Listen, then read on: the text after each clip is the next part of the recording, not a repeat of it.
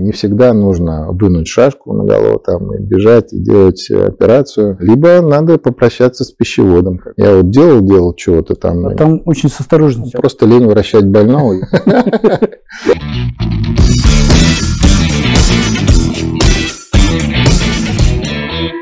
Здравствуйте, уважаемые коллеги. Мы сейчас с вами находимся в желтой студии. И в нашей студии э, великолепный гость. Это Кирилл Вячеславович Шишин.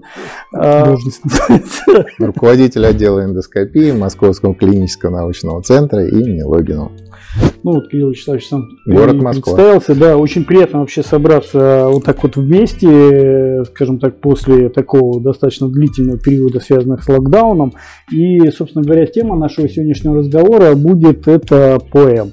А вот сразу же такой первый вопрос, наверное, поэм, да, подслизистая кардиомиотомия или как правильно вот расшифровать? И существует ли такой термин кардиомиотомия? Я бы не сказал, что это подслизистая. Наверное, это все-таки, если э, следовать традициям и переводить э, на русский язык англоязычный термин, то это пероральная эндоскопическая миотомия. То есть миотомия, которая делается при помощи гибкого инструмента, э, при помощи гибкого эндоскопа и в качестве доступа используется, естественно, отверстие организма, ну, в данном случае ротовое рот, да? Вот. Ну и по сути эта операция, она преследует своей целью выполнение такого же объема оперативного вмешательства, как это делается ну, в одном из признанных стандартов лапароскопической операции Геллера. То есть, по сути, а, мы выполняем приблизительно тот же объем вмешательства. Ну, про Гиллера мы еще, наверное, скажем в наших разговоре.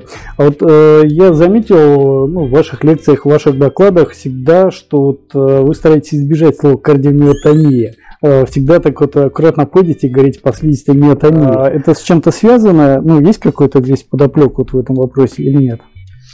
Ну, кардиомиотомия, она на самом деле несколько, может быть, ограничивает тот объем, который доступен при эндоскопической пероральной миотомии. Если мы говорим о кардиомиотомии, то понимаем, что эта область максимально приближена к области пищеводно-желудочного перехода.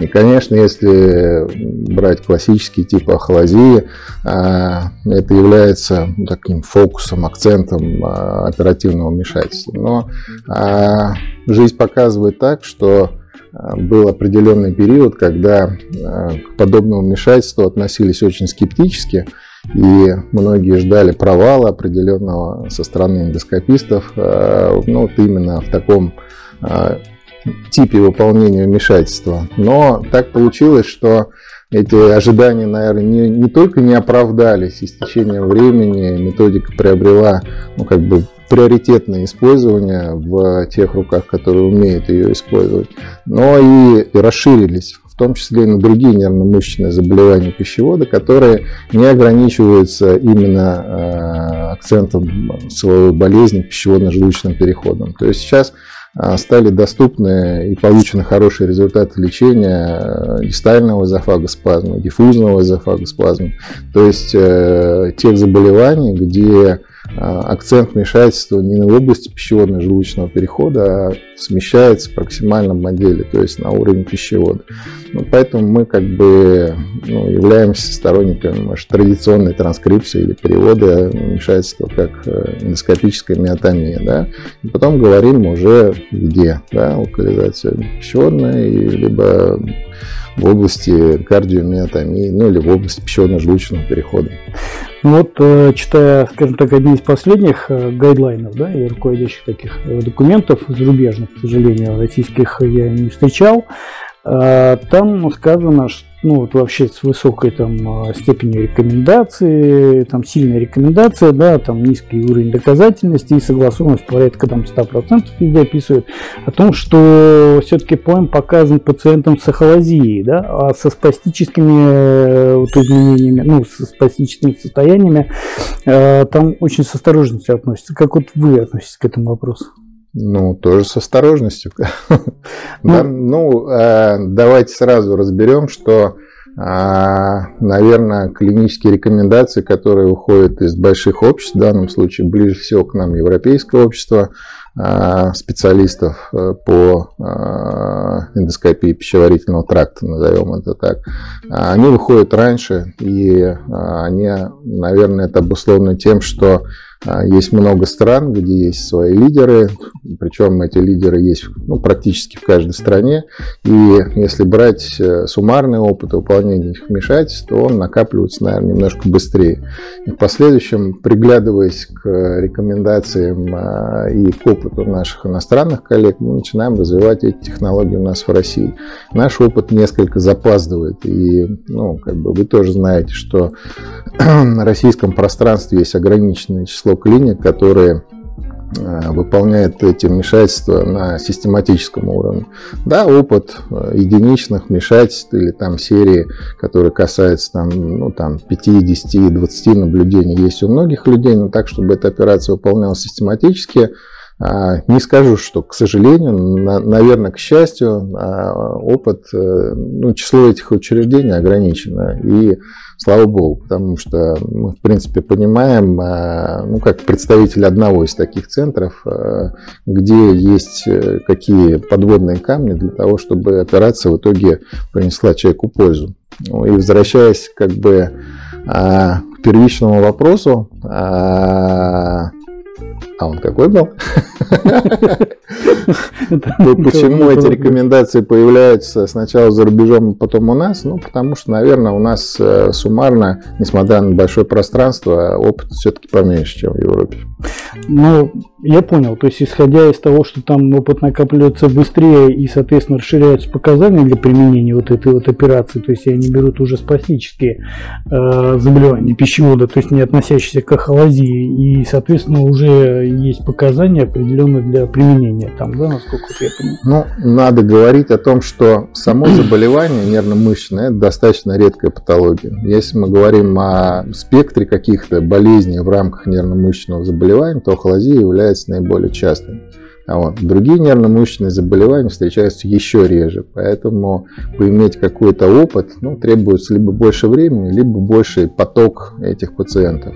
Поэтому как бы э, и присутствует некая осторожность. Мы сейчас, имея э, какой-то начальный, может, опыт, который не а, трактуются там сотнями там, или э, тысячами, ну, не можем а, говорить, э, что эти технологии могут применяться при других спастических э, заболеваниях для того, чтобы ну, как бы не ангажировать эту методику, да, чтобы люди, которые начинали внедрение этой методики, брали классические показания и в последующем уже по, по мере накопления опыта расширяли э, спектр применения этой технологии при лечении других нервно-мышечных заболеваний.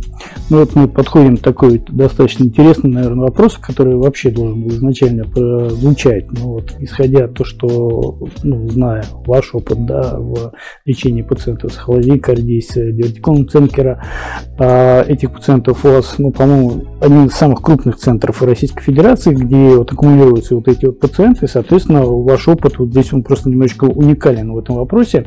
И э, поскольку мы начали разговаривать уже про применение ПМ и у пациентов с нервно-мышечными заболеваниями, и с холодией, соответственно, э, что такое вообще холодия, то есть эндоскопическая? Вот как? Ну, мы знаем, что их часто пропускают этих пациентов. У них есть жалобы, делают гастроскопию, вроде все нормально. Да? То есть вот есть какие-то критерии, вот как можно вот, э, человеку, который только начинает, э, понимать, что такое холозия, да, и вот встретиться с ним.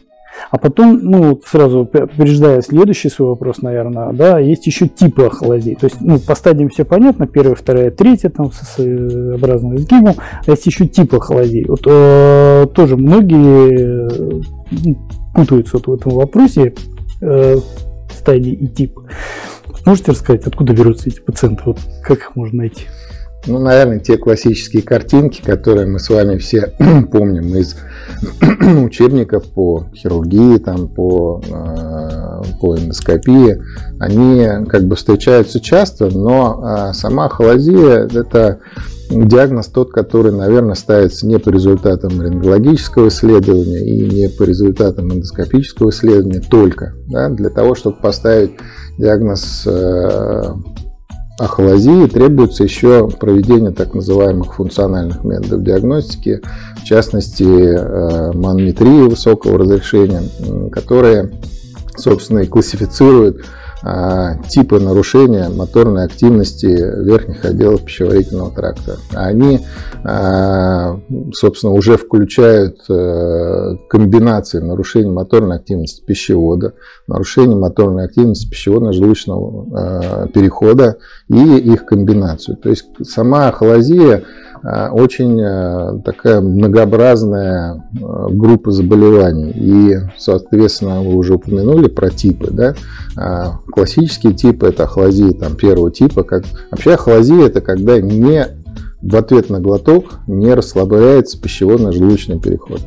Вот. А, но в зависимости от того, насколько страдает моторная активность пищевода, холодия может быть первого, второго и третьего типа. Ну, глобально мы для себя говорим, что есть э, классический тип или первый тип, когда э, моторная активность пищевода близка к нулевой, и в ответ на глоток кардий не расслабляется, и пищевод на себя берет очень много функций накопительного характера. То есть, по сути, трансформируется во второй желудок, где пища накапливается. В результате этого сам а, просвет пищевода расширяется, изменяется его конфигурация, появляется извитость. А, это уже как бы относится более к стадиям развития заболевания. При а, втором типе ахолазии, который мы для себя называем нормомоторным, ну, или приблизительно так, для понимания, а, перистальтика пищевода сохраняется, а, но не является пропульсивной. То есть она не является достаточной для того, чтобы протолкнуть пищу через область пищеводно-желудочного перехода, которая не расслабляется в ответ на глоток. И при третьем типе ахолазии моторная активность пищевода, она наоборот повышена. То есть э, даже на первый план выходят не жалобы, связанные с тем, что пища не проходит, а возникают спазмы в области тела пищевода, которые, собственно, являются и препятствием для прохождения пищи. А э, человек, в принципе, мучает дисфагия. Единственное, что при третьем типе ахолазии еще могут э, мучить достаточно выраженные боли, которые являются клиническим отражением вот этих вот спазмов в области тела пищевода.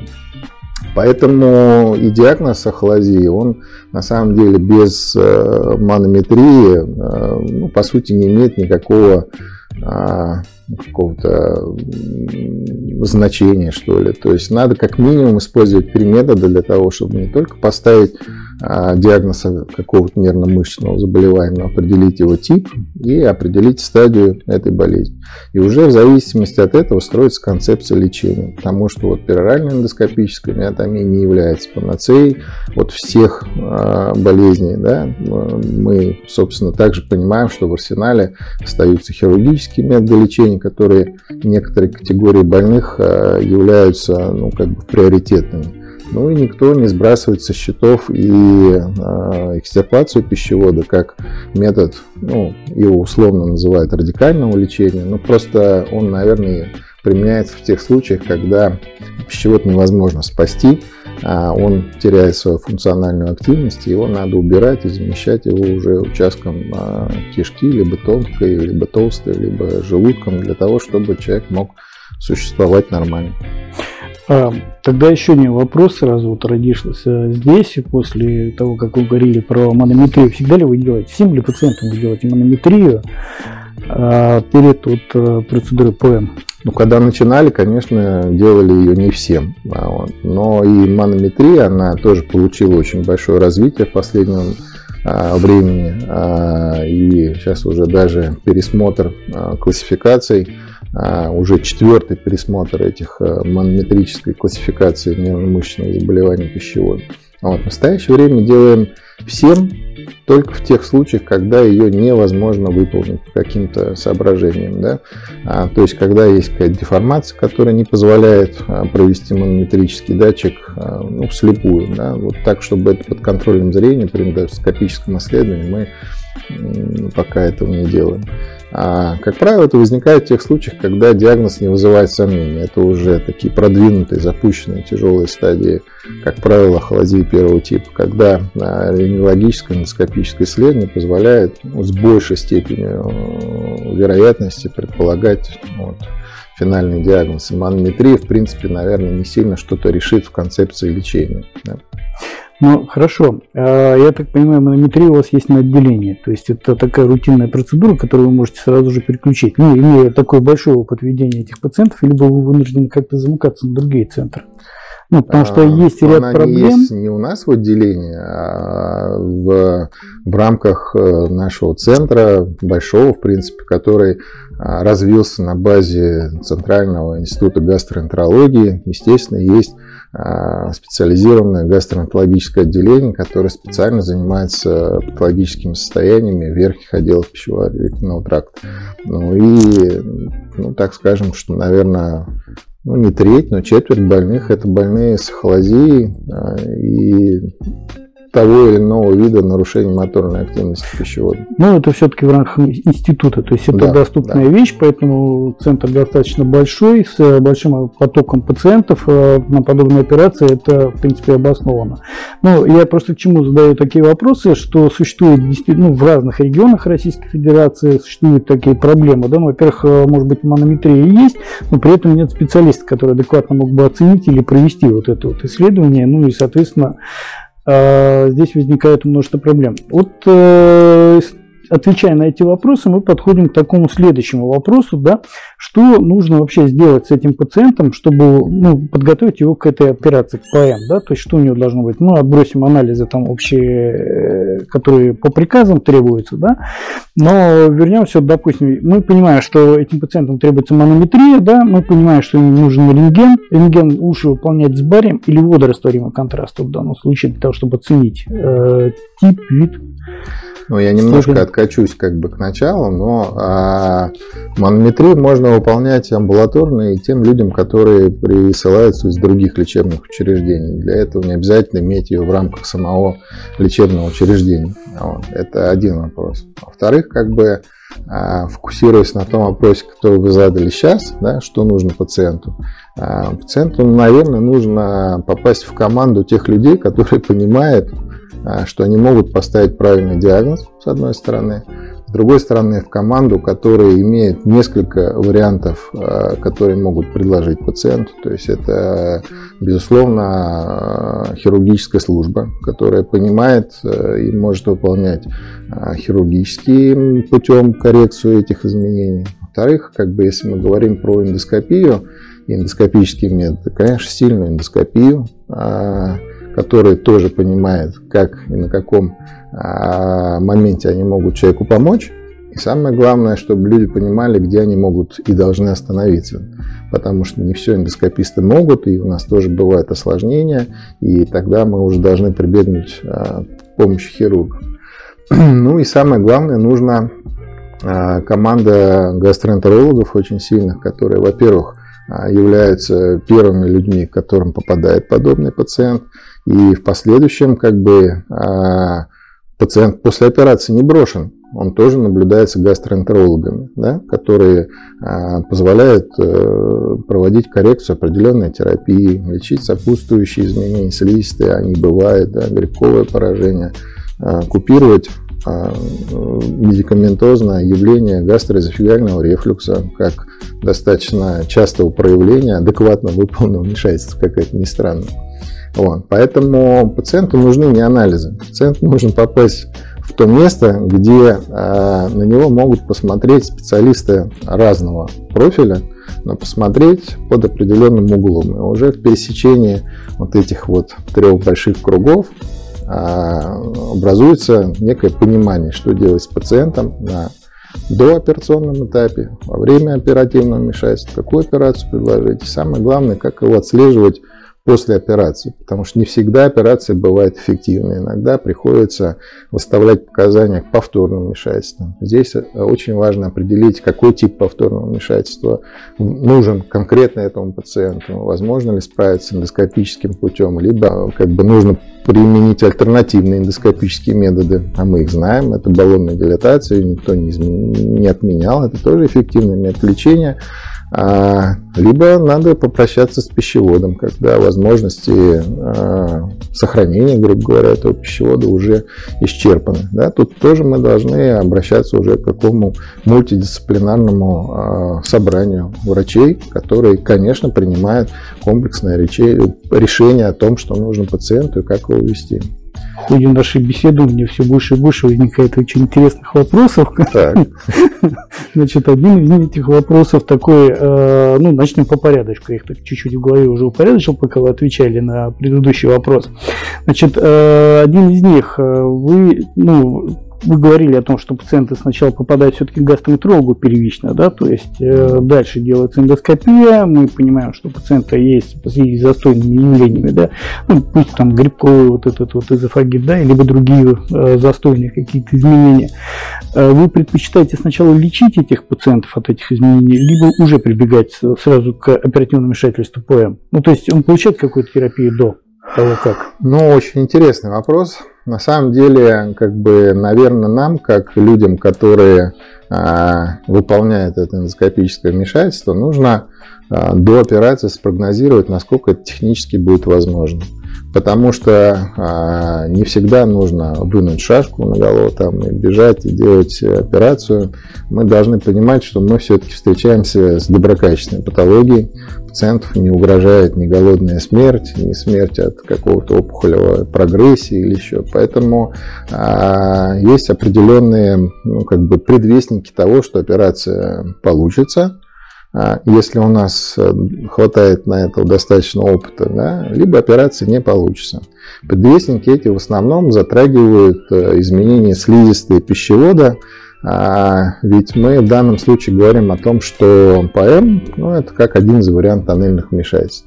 Тоннель это, а, ну, это вообще такой тип вмешательств, который одним из своих этапов, первым, они предполагают, что мы зайдем в подслизистый слой, сформируем там определенное пространство, которое а, позволит нам, с одной стороны, получить доступ к объекту вмешательства, а это мышца, с другой стороны, изолировать этот а, объект вмешательства от естественного просвета пищеварительного тракта. Да? И в последующем, после того, как мы уже выполняем миотомию, а это, по сути, вскрытие доступа к средостению, к брюшной полости, мы должны быть уверены, что мы этот разрез слизистый, инициирующий, в последующем еще хорошо закроем. Соответственно, как минимум две проблемы мы должны а, до операции спрогнозировать.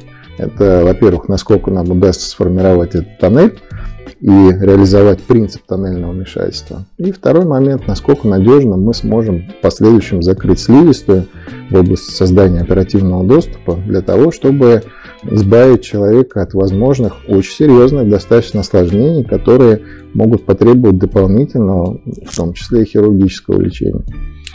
Кирилл Вячеславович, а в какой момент вы понимаете объем операции? То есть момент, когда вы отправляете пациента на манометрию, вот он вам приходит, э, либо момент, когда пациент уже на столе, то есть вы с эндоскопом определяете объем, ну, той операции, которую будете выполнять, да. Ну, я о чем имеется в виду, да, то есть иногда разрез выполняется там вот спустя там 5-6 сантиметров от, да, э, и сама миотомия 3-4 сантиметра иногда там при втором типе это по-другому происходит, при третьем типе по-разному. То есть, вот, когда ну, это все происходит? вопрос. Вот откатываемся еще вопросов на три назад и понимаем, что, э, конечно, операция это уже реализация некого плана. А план строится до операции. Соответственно, для того, чтобы его построить, нужны результаты трех исследований, ну, как минимум, эндоскопического, рентгенологического и манометрии. После этого мы получаем как бы полную расшифровку характера поражения и степени поражения. И на этом уже строится план.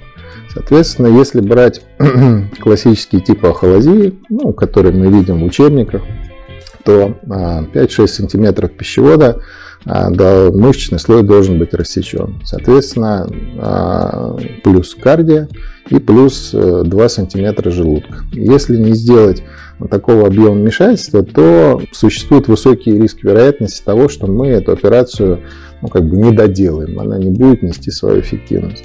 Чтобы реализовать такой план, ну, ну, нужно сделать доступ в подслизистое пространство сантиметров на 10 выше пищеводно-желудочного перехода. А если мы берем а, не классический тип ахолазии, то мы должны ориентироваться на данные манометрии и определить проксимальный уровень мышечного спазма. Потому что бывает очень обидная ситуация, когда мы сделали миотомию, но мышечный спазм а, расположен выше той области, где мы уже поработали. И тогда операция тоже является неэффективным, и это является ну, как бы поводом для выполнения повторного вмешательства. Причем повторного вмешательства, скорее всего, эндоскопического, потому что добраться до этого уровня из традиционного лапароскопического доступа бывает невозможным. И в чем преимущество вообще эндоскопического вмешательства, то что нам доступен весь пищевод. Но это не значит, что надо рассекать пищевод от глоточно-пищеводного соустья на всем протяжении. Лишняя миотомия тоже не нужна. Поэтому план и э, как бы, объем миотомии мы, конечно же, строим до операции. Но а, интраоперационная ревизия, она иногда приводит к коррекции этого плана. То есть мы, а, к примеру, визуально видим а, спазмы выше того уровня, а, которого мы так, исходно не прогнозировали делать миотомию. Тогда мы делаем доступ несколько повыше и забираем уже эту область а, в ту зону, где будет рассекаться мышечный слой. Э, повыше это приблизительно насколько?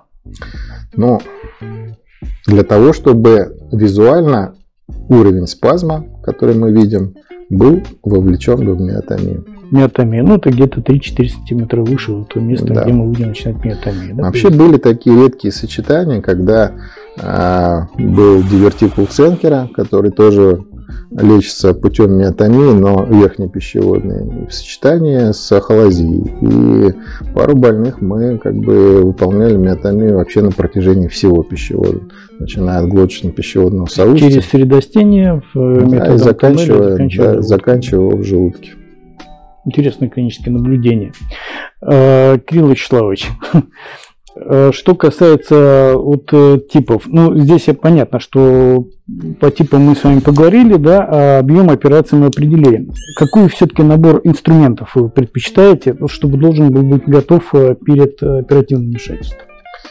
Ну, тоже очень интересный вопрос. Я бы здесь, наверное, начал не с инструментов, а, ну, наверное, с, ми- с минимального комплекта оборудования, которое вообще нужно для выполнения вмешательства. Но мы уже поняли, что это такой агрессивный вид эндоскопической хирургии.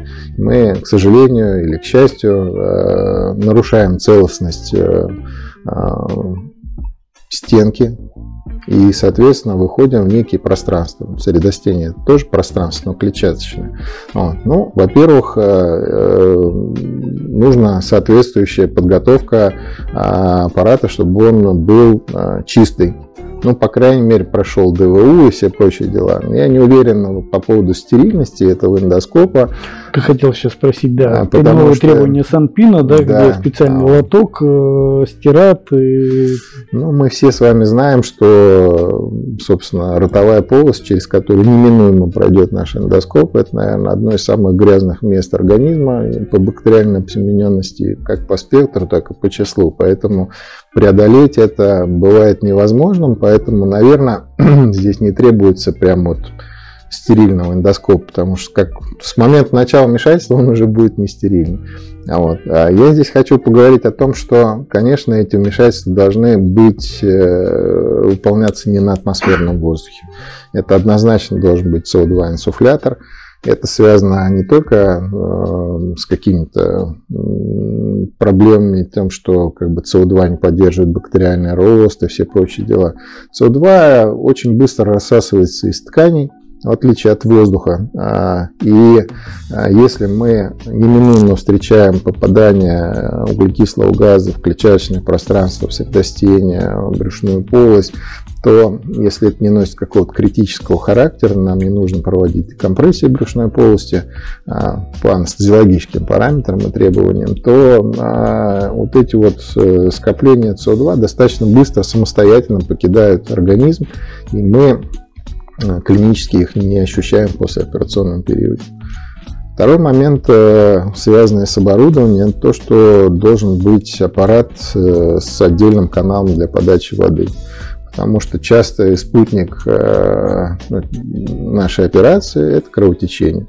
Это не то чтобы осложнения, это те кровотечения, которые естественным образом возникают при создании тоннеля, при пересечении мышц. Поэтому мы этот источник кровотечения должны визуализировать. Для этого нам нужно смывать кровь. Третий как бы важный, наверное, компонент. Я даже не то чтобы отношу его к какому-то инструменту. Это дистальный колпачок. Дистальный колпачок это как ретрактор. Он позволяет создавать рабочую полость и ну, как бы в этой маленькой полости тоже визуализировать, что происходит. Да? Либо нормальный этап вмешательства, либо при кровотечении. Это тоже очень важный а, девайс, который нам помогает добиться временного гемостаза и ну, четче его локализовать. По поводу инструмента, ну, есть определенные категории инструментов, которые нам необходимы. Нам нужен инструмент для диссекции, нам нужен инструмент для гемостаза, если вдруг возникло кровотечение по ходу вмешательства. Нам нужен инструмент для закрытия оперативного доступа, то есть для а, закрытия слизистой. Соответственно, ну, наверное, здесь э, нет смысла говорить про какие-то векторы фирму-производителя, а, потому что ну, здесь все зависит от хирурга. А, мы же не приходим к выполнению поэм просто так. Я вот делал, делал чего-то там, не знаю, полипоктомии, и вдруг захотел поэм сделать. Мы должны пройти определенный этап а, обучения, тренировки, соответственно, накопить опыт диссекции под слизистым слоем. Здесь уже каждый кулик свое болото хвалит. Наверное, а, хочется, чтобы этот инструмент был а, привычным для работы. И с другой стороны, он должен быть адекватным для того, чтобы выполнить все основные этапы этого вмешательства. А, поэтому как бы мы, в принципе, в своей практике используем то, что нам привычно. Да? Понимая, что ножи должны быть большие а, и обеспечивать гемостаз. Но я бы, наверное, это такой щекотливый момент, я бы не стал на нем прям вот очень сильно заостряться, а, потому что а, у разных хирургов могут быть свои доводы, почему он использует этот инструмент. Но распределить его по типам, по классам а, мы должны понимать, что это нужно для одного этапа, это нужно для второго этапа, для третьего. И очень важный вмешательство, э, так сказать, не вмешательство, а момент. То, что мы должны, конечно, очень хорошо владеть электрохирургией.